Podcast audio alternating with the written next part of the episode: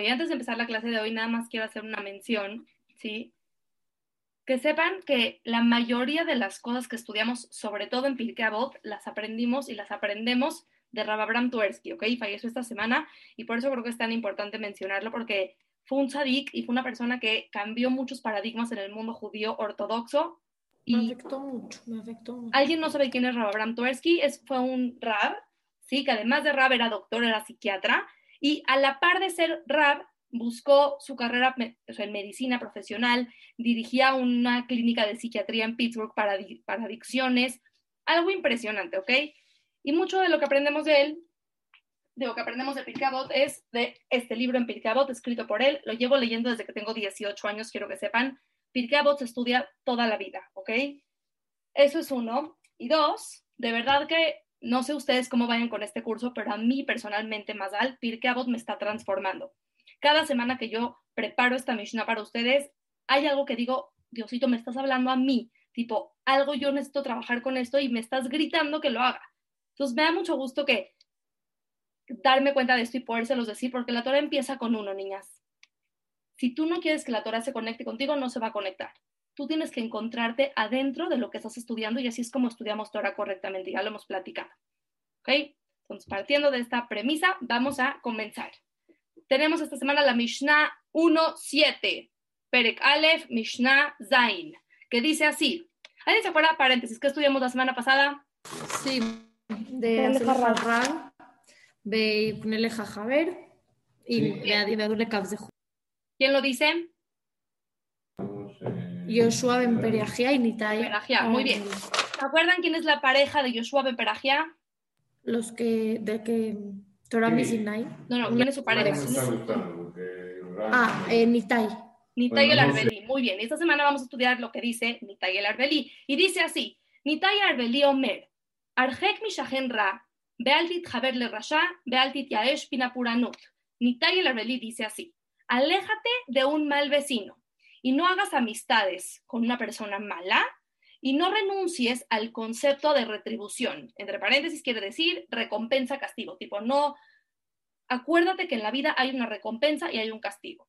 Lo voy a volver a leer. Aléjate de un mal vecino, no hagas amistades con gente mala y no renuncies al concepto de la retribución, o sea, de la recompensa y el castigo. Quiero que piensen y me digan cuáles qué preguntas tienen para la Mishnah. Yo, o sea, la primera pregunta que yo tengo es tipo, ¿por qué me dice que, o sea, que no me, o sea, que no, que no me acerque, o sea, que me aleje de un mal vecino y que no haga amigos malos? Como que, o sea, puede ser lo mismo. Como que, o sea, habla de lo mismo, como de las influencias, tipo, ¿por qué me dice dos veces? Y, y qué tiene que ver, o sea, lo de el pago con lo de con lo de los amistos, o sea, con lo de la ¿Cómo se relaciona la última parte de la Mishnah con la ¿Cuál fue la única? La última parte. ¿Cuál fue la última? No renuncies, no hagas Yehush. ¿Han escuchado esta palabra Yehush? Yehush es como no, no desesperes, no, no renuncies al concepto de que hay recompensa y castigo. ¿Qué preguntas tienen? Vamos, Ju, Stella. ¿Qué tiene que ver el mal vecino con el, el renunciar?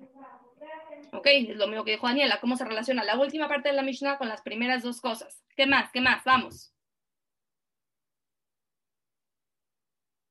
Yo tengo una tanto te influiría un, un al vecino? Porque pues, si te lo advierte la doctora, significa que, tiene una gran... un al vecino te puede lastimar. Alexa, tu pregunta.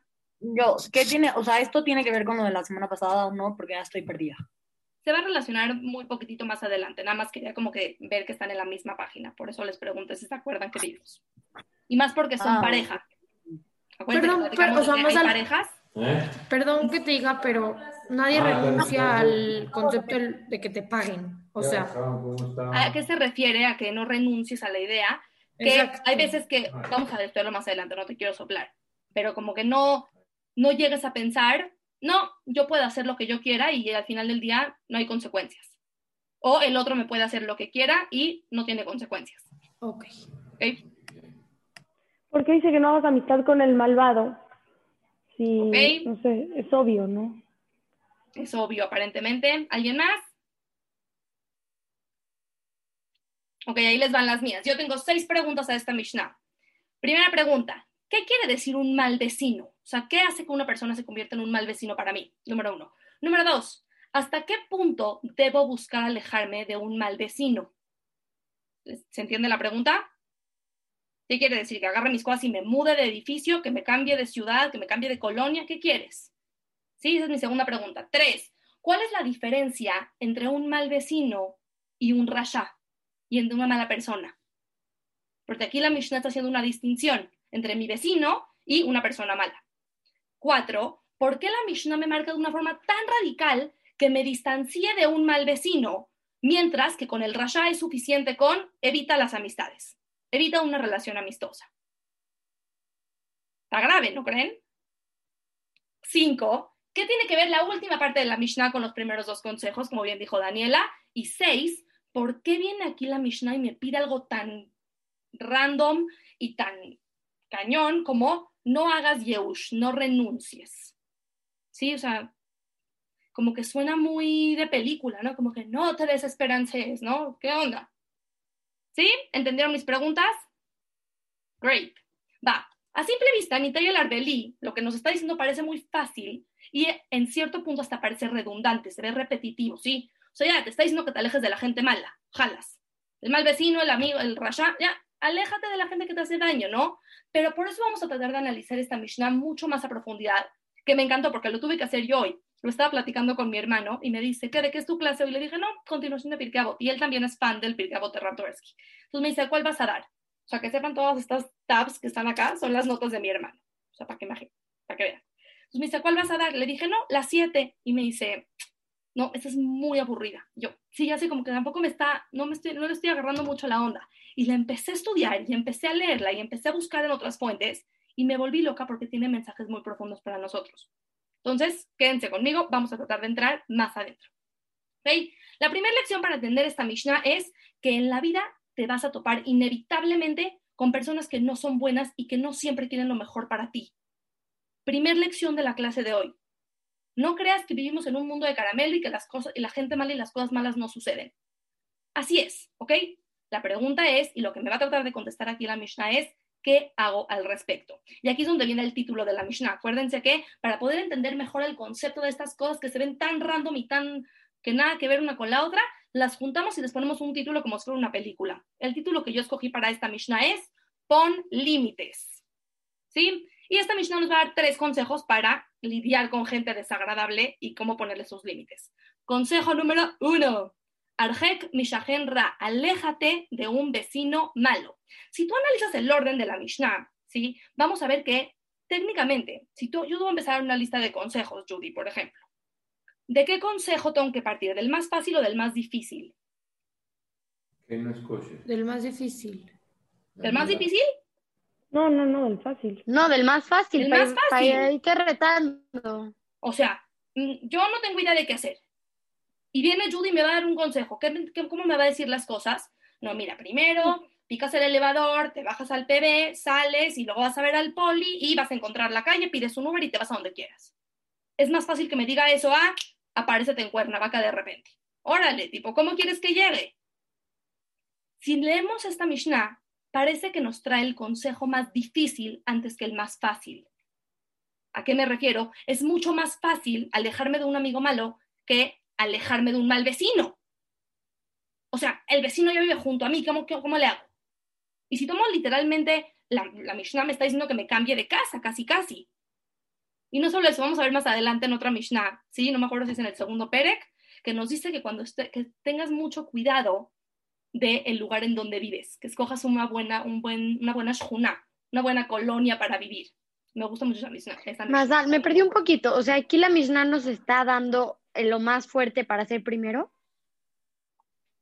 Te está diciendo de alguna manera, como dijo Mazal, no hacerte amiga de un rashad, una persona que no es buena para ti, o alejarte de tu vecino. No, pues no hacerte amiga de un rashad. Totalmente. Entonces, ¿por qué me estás diciendo primero vete a Cuernavaca y luego pica el elevador y bájate al PB? Un poco raro, ¿no creen? O sea, alejarnos de alguien que vive cerca es mucho más difícil. Entonces, ¿qué es lo que me está tratando de enseñar esta Mishnah? ¿Por qué primero viene el consejo más difícil? ¿Alguien quiere suponer?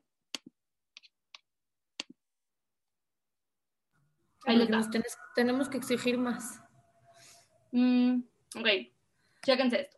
Cuando estás en un lugar corrupto, ¿sí? rodeado de, o sea, en un ambiente que no es sano para ti, vas a ir perdiendo la sensibilidad.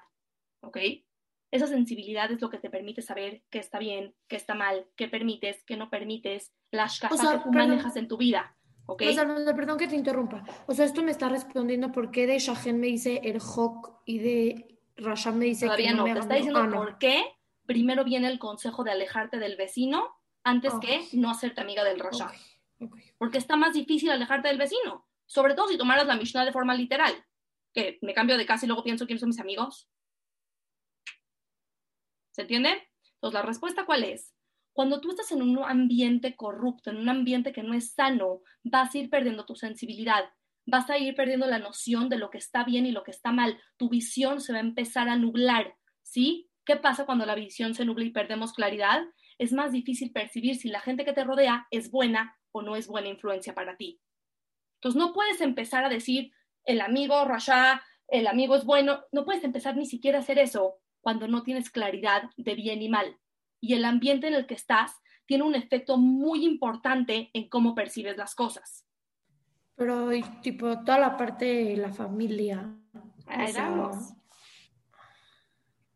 Porque dijimos que la Mishnah se llama pon límites, no aléjate de tu familia y de tus amigos y cámbiate de casa. Ok. Ok. Vamos a tener patience. Ok.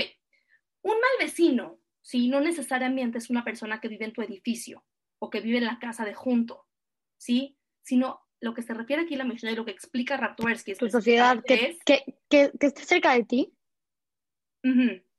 O sea, lo que está diciendo es, no es una persona que vive junto específicamente, sino un ambiente, ¿sí?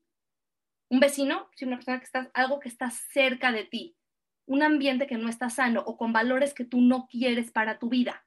Por ejemplo, ¿cuántas cosas no vemos en redes sociales o vemos en la tele o en películas o lo que tú quieras que no son sanas y que te estás apegando mucho a ellas? Eso te genera, es un ambiente. Lo que tú ves en tus redes sociales es un algoritmo diseñado solo para ti. Lo que yo veo y lo que Judy ve en su Instagram son dos cosas muy diferentes. Entonces, lo que tú estás pudiendo ver se está formando un ambiente para ti. ¿Qué, no entendí eso. ¿Conoces el algoritmo de Instagram, por ejemplo? ¿Has escuchado? No. Ok, básicamente, en breve. Tu Instagram y tu Facebook y todo y tú, lo que tú... no es como que tú eres, es otra persona totalmente diferente. ¿Eh? Es como otra, otra persona totalmente diferente a ti, ¿no? No, no, no. Estoy diciendo que las cosas que, de las que tú te rodeas son muy exclusivas tuyas. por ejemplo, voy a daros un ejemplo. Stella y yo vivimos en la misma cuadra literal, ¿ok? Stella vive a tres edificios de mí. Y Stella y yo vemos cosas muy diferentes todos los días cuando abrimos la ventana. Aunque vive súper cerca de mí. ¿Por qué? Porque yo vivo en un piso más alto, Stella vive en un piso más bajo, Stella vive más cerca de, o sea, en una esquina de la calle, entonces se pierden muchas cosas. Tú dices, bueno, pero las dos viven en Fuente de Molinos. Sí, pero nada que ver. Así pasa con tus redes sociales y así pasa con tus amigos. Perdón, perdón, perdón, se salió. A ver, entonces cada cosa que todos tenemos, por más de que estemos muy pegados, cada quien tiene un ambiente diferente en el que se mueve. Amigos, familia, escuela, redes sociales, todo. Por eso en Instagram se ven cosas totalmente diferentes. Exactamente, porque tu Instagram está muy diseñado para que veas lo que tú quieres ver o lo que te gusta ver. Se llama el algoritmo de Instagram, pueden ver el social dilemma en Netflix y ser muy felices. Esto no es clase de redes. Siguiente. Ok, entonces, lo que tú ves, con quien tú te juntas, todo lo que, tú, lo que tú lees, son cosas que te están rodeando y que constituyen un ambiente en el que te estás moviendo. Entonces, lo que aquí está haciendo la Mishnah es que te aconseja que te alejes de todo lo que te hace daño.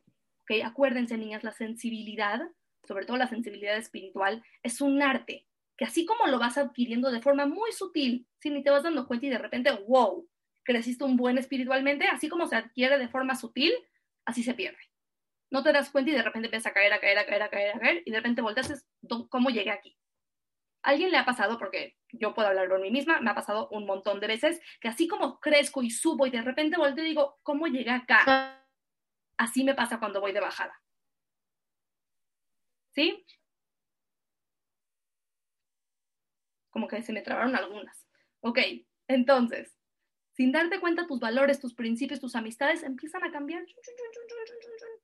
Entonces, ¿qué te está aconsejando aquí la Mishnah? Cuidadito con el ambiente en el que te estás rodeando. ¿Qué estás leyendo? ¿Con quién te estás juntando? ¿Qué estás viendo? Todo eso empieza a ponerle filtro porque sin darte cuenta vas perdiendo. ¿Ok? De hecho, me, acuerdo ahorita de una cosa que me gusta mucho de Rapinkus. Shimshon Pinkus escribe en su libro Nefesh Hayah que ¿qué es más delicado? ¿Que una mujer vea cosas negativas o que un hombre vea cosas negativas? Lléguenle. Has explicado, me lo habías explicado. Que, que la mujer, tipo, que la mujer. se arraiga a las, a las, o sea, tipo, a las acciones y quiere ser como, ay, me acuerdo perfecto, estamos aquí en mi casa. Podríamos pensar que es mucho peor que un hombre vea cosas indebidas. ¿sí? No voy a definir indebidas porque pues me imagino que todos entienden. ¿Por qué? Porque pues tú dices, ¿cómo? Los hombres siempre se están cuidando y la la la la, y shmiratenaim, perf.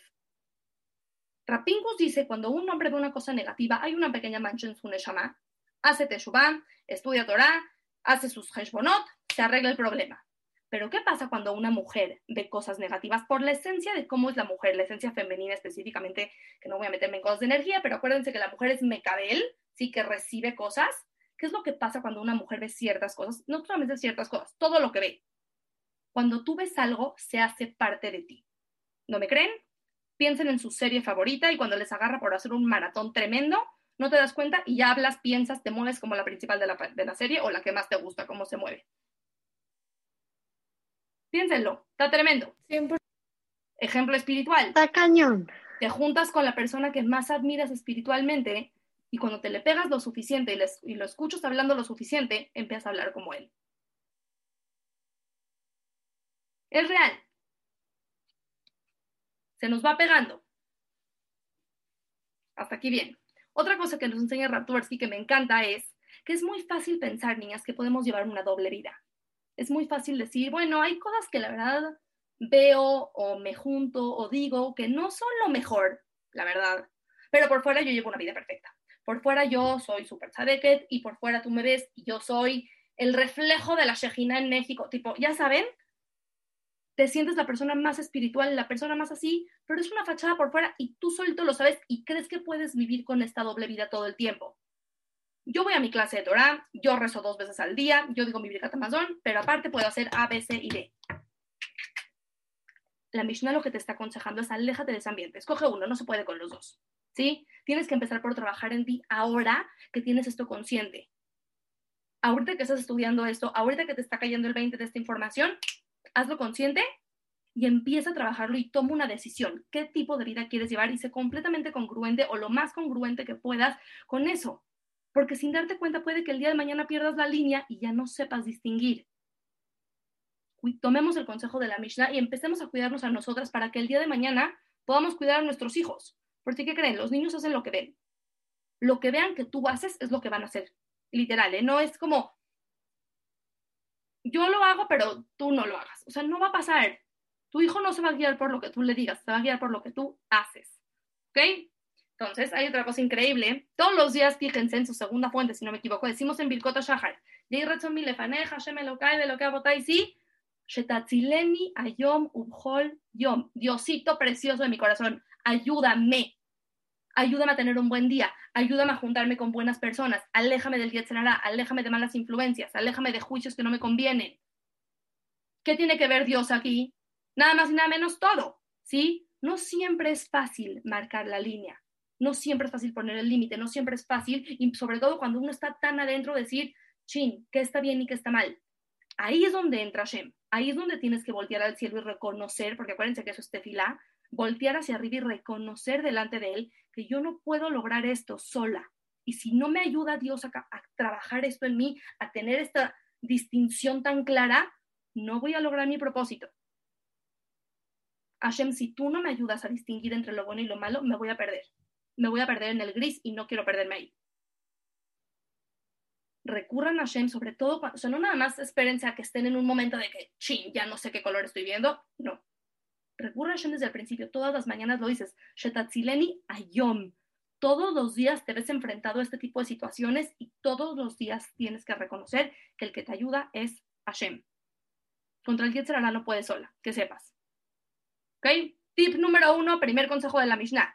Identifica tu ambiente corrupto. No quiere decir que es tu edificio, no quiere decir que es tu conjunto de Cuernavaca, no, no necesariamente, o puede que sí. ¿Sí? Tip número uno, identifica cuál es tu ambiente corrupto, ese vecino malo que tienes, porque todos tenemos un vecino malo. Y haz todo tu esfuerzo por alejarte de él. Es el primer consejo de la noche. ¿Dudas hasta acá? Bien. Siguiente parte de la Mishnah. Bealtit Javer la Rasha. No hagas amistad con una persona mala, con un Rasha. ¿Cuál es la diferencia entre un mal vecino y una mala persona? ¿Alguien? Que un mal vecino tal vez te puede ir pues influenciando poco a poco, pero un mal amigo te lo mete, o sea, literal, al, tipo, como que te lo hace ver diferente. Y vas bien. Yo, yo, tipo, o sea, aquí ya vimos literal que si se está refiriendo a Shahen Ra es el ambiente y ya, o sea, o sea, un Rasha es tipo ya la persona en sí. Y como vimos la semana pasada, que una, o sea, un amigo, tipo, es más que, o sea, ¿por qué, por qué, por qué te dice que te hagas un buen amigo y que no te apegues tanto a tu familia? O sea, obviamente no, no, te dice que no te apegues tanto, pero ¿por qué se refiere al amigo? Tipo, porque, o sea, un amigo es todo para ti, es la persona que va a estar siempre ahí, o sea, entonces tipo, ya vimos que Shahen se refiere al ambiente. Pero y no necesariamente. La fuerza de la persona. Shahen no necesariamente quiere decir ambiente. Shahen se puede tomar en el sentido literal una persona que está cerca de ti, que su influencia es negativa en tu vida. Y puede ser un ambiente. ¿Sí? Porque dijimos que si fuera literal, la Mishnah te diría desde el principio, búscate, o sea, la primera Mishnah sería, búscate un buen lugar para vivir para que no tengas estos problemas.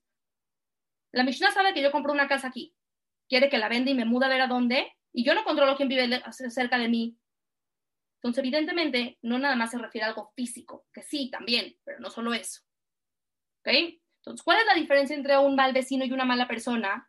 ¿Sí? ¿Y por qué la Mishnah nos hace algo tan radical? Dijimos, ¿sí? Porque distanciarte de un vecino está mucho más grave y un rasha es como, evita ser su amigo.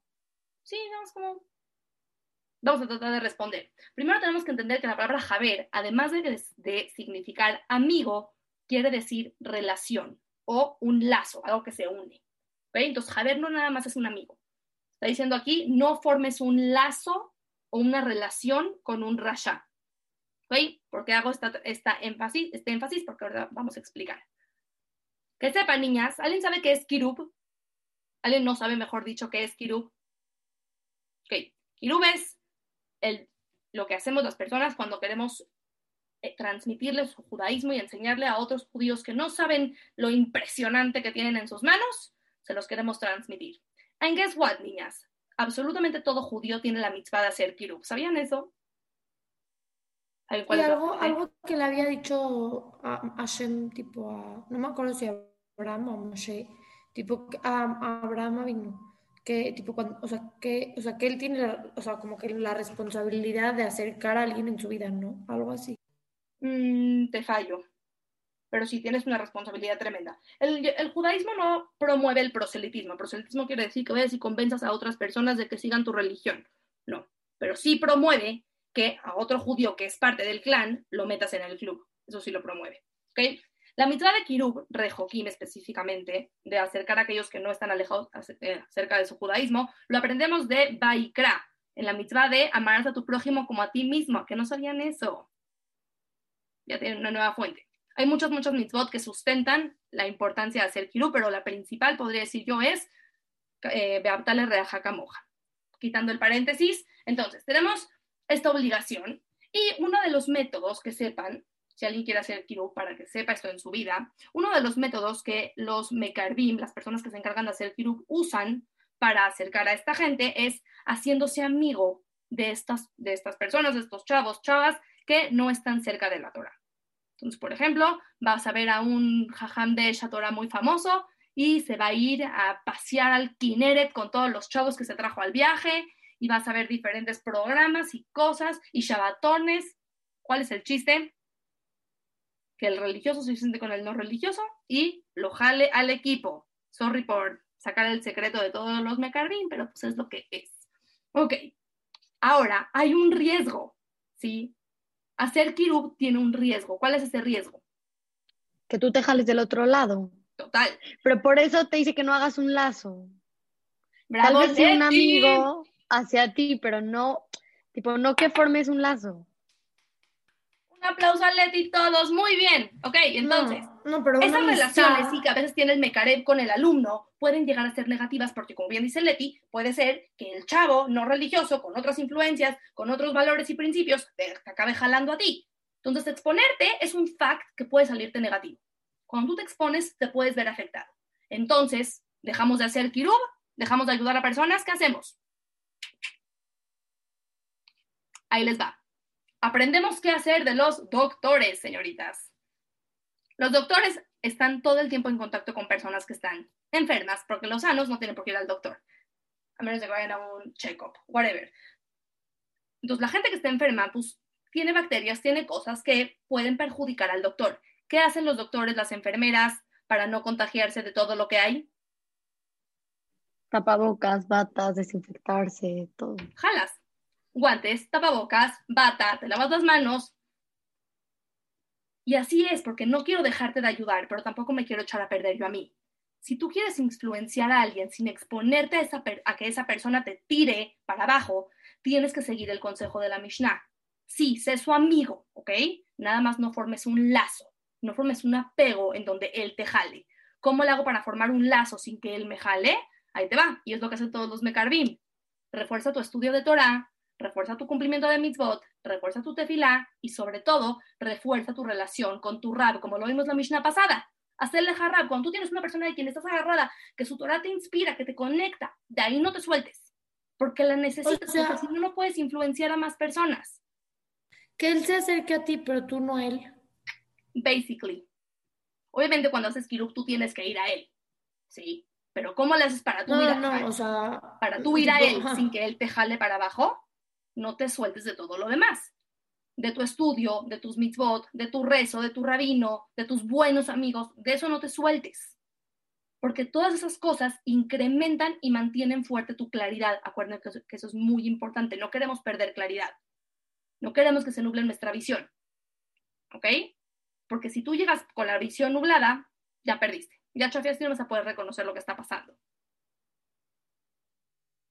Ahora, un mal vecino no necesariamente es una mala persona, niñas. ¿Sí? Lo que pasa con el mal vecino es que su proximidad te perjudica. Puede ser una gran persona, pero no necesariamente es una buena persona para ti puede ser una excelente persona y que tiene unos valores muy bonitos, pero no son tus valores. Son muy educados, sí, pero tienen unos valores que igual a ti te perjudican, porque tú valoras otro estilo de vida que ellos no entienden y que critican. Entonces, por más buenos que son y por más bonito que educan a sus hijos, a ti te acaban intoxicando, porque no es lo que tú quieres. ¿Se entiende por qué es, o sea, por qué es tan grave lo de aleja, o sea, tipo, aléjate de un mal vecino porque su proximidad te, te, intoxica, te hace daño, te perjudica. Y un rasha no necesariamente es un mal vecino, ¿ok? Se convierte en un mal vecino cuando está en una posición de influenciarte. Cuando el rasha te está influenciando, ahí se convierte en un mal vecino. Pero cuando su influencia, su persona, no te está afectando de una forma negativa, tú estás perfectamente bien. ¿ok? o sea, el rasha es una, sí, o sea, sí es una mala persona dice Rosa. O sea, entonces, tipo, ¿por qué si puedes estar cerca de él? Es más fácil influenciarte de él. No necesariamente, porque si tú estás fuerte en otras áreas, vas a tener lo necesario para que. Claro, porque tienes claro que es malo. Él. Tienes claro que es malo, el otro no. Exactamente. Pero primero necesitamos alejarnos del vecino malo, alejarte del ambiente malo para que tengas claridad y después puedas influenciar. ¿Ya entienden por qué primero viene aléjate del mal vecino y luego no te hagas amigo del rasha. En este caso, si no te está influenciando porque tienes claridad, no nada más no te alejes de él, haz que sea tu amigo, 100%. Porque ¿cuál es tu finalidad a la larga? Que, se apegue a ti, que aprenda de ti y que mejore su vida. Siempre y cuando tú no seas el que se apega a él y el que, el que tú te ves influenciado por él, todo bien. Mientras tú no empiezas a imitar sus pasos porque tienes claro que no los quieres, vas perfectamente bien. Pero primero, claridad. Y que sepas que él no está en una posición de influenciarte. ¿Dudas hasta acá? Bien. Otra forma de entender esta parte de la Mishnah es con el ejemplo de un procesador de alimentos. ¿Tú sabes lo que es un food processor, un procesador de alimentos? Es esta máquina que usan sus mamás en la cocina, que le echan mil cosas, y que se muele, hace todo. Es como una super licuadora, pero más cool, ¿ok? Y estos procesadores de alimentos están compuestos de la máquina base y luego vienen muchos tipos de navajas, varios tipos de tapas, porque pues sirven para diferentes propósitos. Entonces todos reconocemos que está el aparato principal y luego están las navajas y los aditamentos. ¿Quién se une a quién? Los, los, aditamentos al aparato principal. ¿Quién hace clic en quién? La tapa hace clic en el procesador, no el procesador en la tapa. Si tú es igual con nosotros, si tú conoces gente que no tiene el nivel espiritual, el estilo de vida que tú quieres llevar en tu vida, busca que tú seas siempre el aparato principal y que ellos sean la navaja que se ajusta a ti, la tapa que se amolda a tu material, a, a tu base, perdón. Pero tú, como bien dijo Leti al principio, tú eres la base, tú eres el primero y él se influencia de ti, él se conecta a ti, él se apega a ti es mucho más fácil, se, dice muy bonito y no es tan fácil, se los digo, yo me acuerdo de la universidad, me costaba mucho, mucho trabajo esto. No es como que yo soy la gran persona y soy perfecta, pero me queda claro que yo vivía en un nivel espiritual muy diferente al de mis amigos de la universidad, las paisanas. Y era muy difícil a veces que no me jalen. Eh, de verdad se los digo, no es fácil, pero por eso tienes que reforzar tu claridad. ¿En dónde estás parada? ¿Qué quieres para tu vida? ¿Qué tanto estás hablando con tu rap? ¿Cuántas clases estás tomando a la semana? ¿Cómo estás en tu tefilá? Si estás bien agarrado y tu base está bien conectada, va a ser más fácil que el otro se apegue a ti y que el otro aprenda de ti. Y como ejemplo, y creo que esta persona nunca me va a escuchar en esta clase, entonces no importa, una de las personas que estudiaba conmigo en la universidad, nunca me llevé, ¿ok? Cuatro años con ella, nunca me llevé de que hola, bye, la tarea y el trabajo que nos tocaba hacer juntas. Bye. Y hace como dos meses me marcó y me dijo, me voy a casar y tengo, estoy en Liverpool y estoy comprando los Pyrex de mi casa, tipo, ¿puedo usar Pyrex para leche y para carne? No les puedo explicar mi trauma. Dije, no lo puedo creer, tipo, jamás nos llevamos, tipo, nunca pasamos de un WhatsApp de la tarea, tipo, de ahí. Pero ella sabía que cualquier cosa espiritual que tenga, ahí me tiene yo poseo un contacto para eso. Puntos. Tipo, así tenemos que buscar ser. Nosotros siempre tenemos que trabajar por ser el aparato principal y que esa gente que no sabe, que no comprende, que no entiende lo que nosotros entendemos por la claridad que hemos trabajado por obtener, se apega a nosotros y podamos hacer kirub como realmente es mitzvah de cada yehudi que tenemos. ¿Ok? Entonces, en otras palabras, el mal en otra persona no es razón para que tú lo rechaces, ¿sí? Solo que el que, te el que es influenciable en tu vida, a ese sí lo tienes que rechazar si uno de tus amigos es un rasha, es una razón más para que sea tu amigo, para que esté en tu vida, porque queremos que se apegue a ti, queremos que aprenda de ti. No alejas al rasha de tu vida, acércalo, pero con medida y con cabeza. Tip número dos de la noche. No, yo tengo una cosa, yo tengo una cosa. A ver, Daniela y Alexa. O sea, esta Mishnah no va para todos. ¿Por qué no? Porque los Reshaim buscan aprender de ellos pues a lo mejor los Reshaim ni siquiera están estudiando esto todavía, pero cuando lo estudien,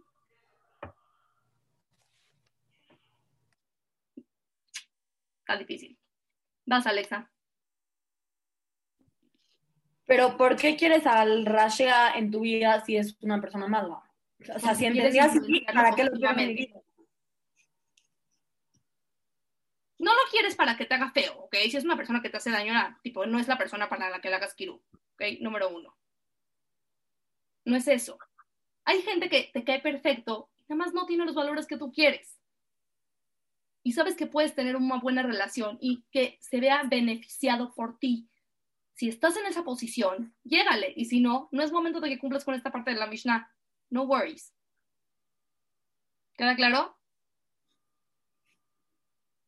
Tip número dos, para que vean cómo va a aterrizar esto más a sus vidas. Identifica quiénes son las personas en tu vida que se pueden beneficiar de tu presencia en su vida. ¿Ok? Y que su influencia a ti, ¿sí? No te haría el mismo bien que tu influencia a ellos. pon una división muy clara en tu mente. Así es como vas a bajar esta Mishnah a tu realidad, ¿ok? ¿Cómo es? Identifica a las personas. Tienes unas personas en tu vida que se podrían beneficiar de tu presencia. Y que, y que la influencia de ellos no te va a hacer el mismo efecto a ti que tu influencia en la vida de él. Esa gente que no, no, no pasa nada si estás con él porque no se te pegan sus cosas por lo que tú quieras, pero que tú sabes que él se le pegan las tuyas. Y cuando ya tengas quiénes son esas personas, pon una división muy clara en tu mente. Este es un amigo al que yo vengo a, beneficiar. ¿Sí? Pero yo no quiero que él me perjudique a mí. Lo tengo claro. Va, última parte de la Mishnah. No renuncies al concepto de la recompensa castigo, de la retribución. No sé lo que me tardé en traducir retribución. O sea, lo traducí en mi pero es que no estoy entendiendo, no estoy entendiendo. Y hasta que encontré que alguien más ponía como recompensa castigo. Y yo, ok, ya, soy de aquí. Ya entendí. no está tan fácil, ok. Va. Pareciera que esta última parte de la Mishnah no se relaciona con los primeros dos consejos. Como bien dijimos, ¿qué tiene que ver? Está bien, pongo límites, pongo límites. ¿Qué, qué, qué hace el Yehush aquí? ¿Qué hace la recompensa? ¿Qué hace el castigo? No entiendo nada, ¿ok? Pero aquí la Mishnah nos está hablando que hay a veces situaciones en donde no puedes separarte de esas influencias negativas. Hay veces están en tu casa, hay veces están en tu familia. Y entonces, ¿cómo le hago? ¿Ya me, mudo? ¿Ya no, ¿Ya no convivo con mi familia? No necesariamente. Espero que no sea el caso de nadie. Pero hay veces que sí. O a veces es tu mejor amiga y la relación es un poquito codependiente y tóxica. Entonces, hay veces no me puedo separar de la gente que no es buena para mí. ¿Qué hago, Mazal? ¿Qué? Pirkeabot, ¿cómo resuelve mi problema? ¿Sí? Entonces, a veces estamos del lado opuesto de la influencia. No eres tú el que está influenciando, eres tú el que te ves influenciado por esa gente que no te conviene. Y te tocan las malas decisiones y los malos consejos de esas personas. Y sin importar cuánto te quieras alejar de ellos, como nos dice el primer consejo, o cuánto quieres mantener una relación mínima, como nos dice el consejo número dos, a veces no puedes. Entonces, ¿qué es lo que debemos hacer? ¿Les guardamos rencor? ¿Los odiamos en nuestro corazón? ¿Qué, qué hacemos? Aquí es donde entra Shem, niñas. Aquí es donde entra este concepto en tu cabeza que tienes que tener muy bien claro y establecido que Él se encarga de dar consecuencias y recompensas.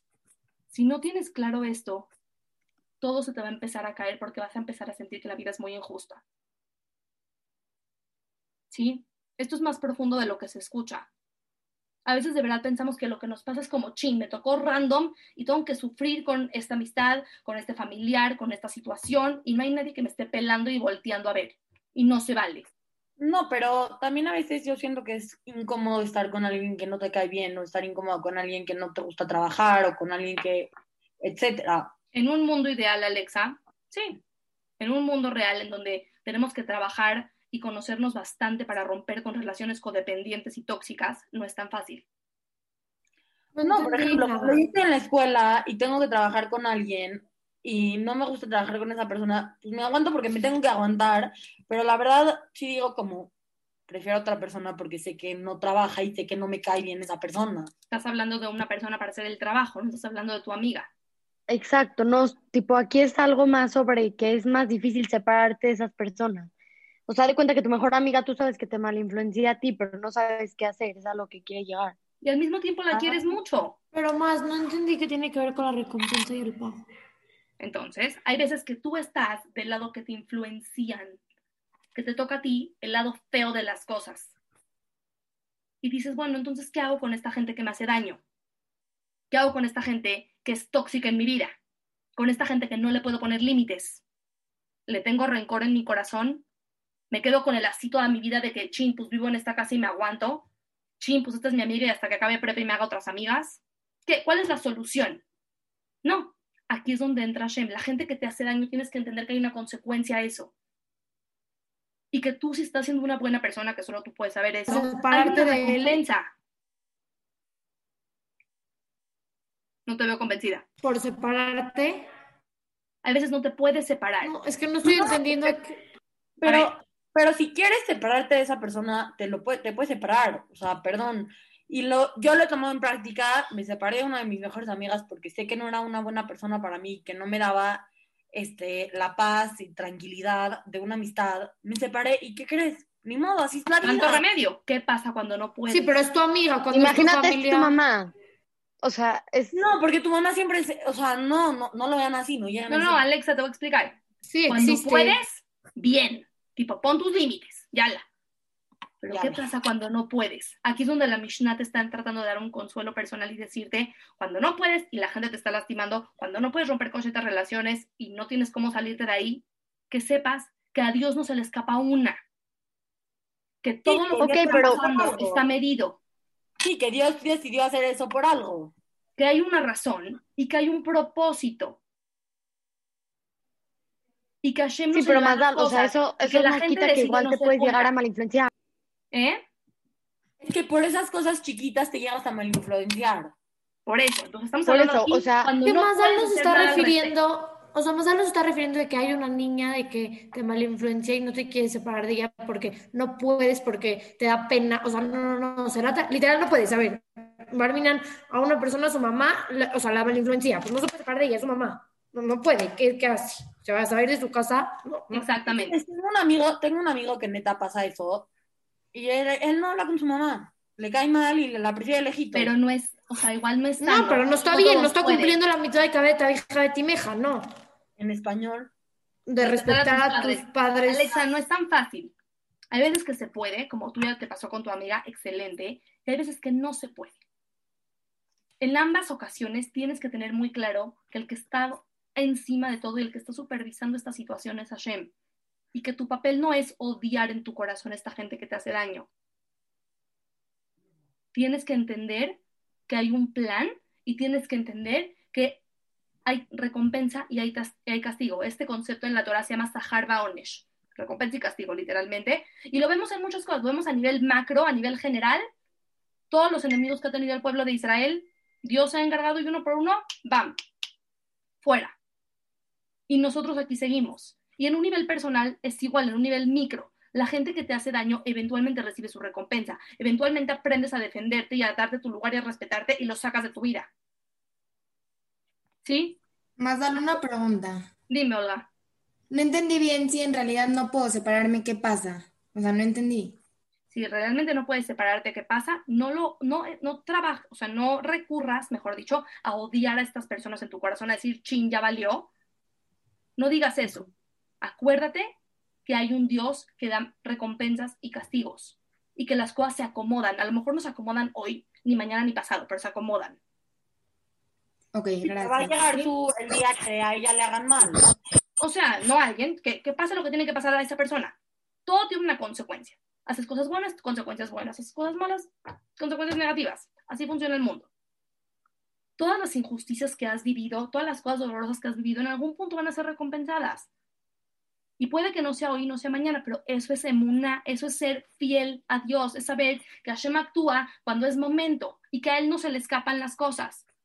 Por eso el concepto de recompensa y castigo, niñas, es uno de los 13 principios de fe del Rambam.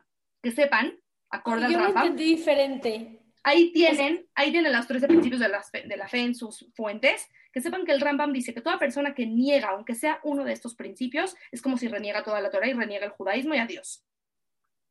Boom. Y el principio número 11 dice, hay recompensa y castigo. Vienen de Dios. ¿Qué pasó, Daniela? Yo no entendí de manera diferente. Yo entendí que así como a Hashem no se le va la recompensa y el pago, tipo, no se le va a ir toda esa gente que te hace daño. O sea, no se le va a ir, tipo, por eso lo puso en ese lugar y en ese momento. O sea, sí lo escribí en mi apunte. O sea, sí, pero... pero aquí entramos en una cosa de determinismo. O sea, como que te toca que te hagan daño, te No, no, no, no, no, no, no, no que a ellos les va a tocar daño. Así como a Dios no se le olvida el concepto del pago y la recompensa, tampoco se le olvida de que hay gente que te está haciendo daño en tu vida. Ah, obvio, ok, ya te entendí, ya te entendí. Sí, no, no, no, no soy tan trágica. no, estás bien. Hasta aquí vamos bien. Ok. Rashi comenta en esta Mishnah, ¿sí? ¿Qué es lo que él dice? donde dice que no te desesperes, que no te desanimes, que no le hagas yehush, aunque estés en medio de un gran sufrimiento, dice Rashi, no renuncies a tu esperanza. ¿Qué papel ocupa la esperanza en los momentos negativos que vivimos, niñas?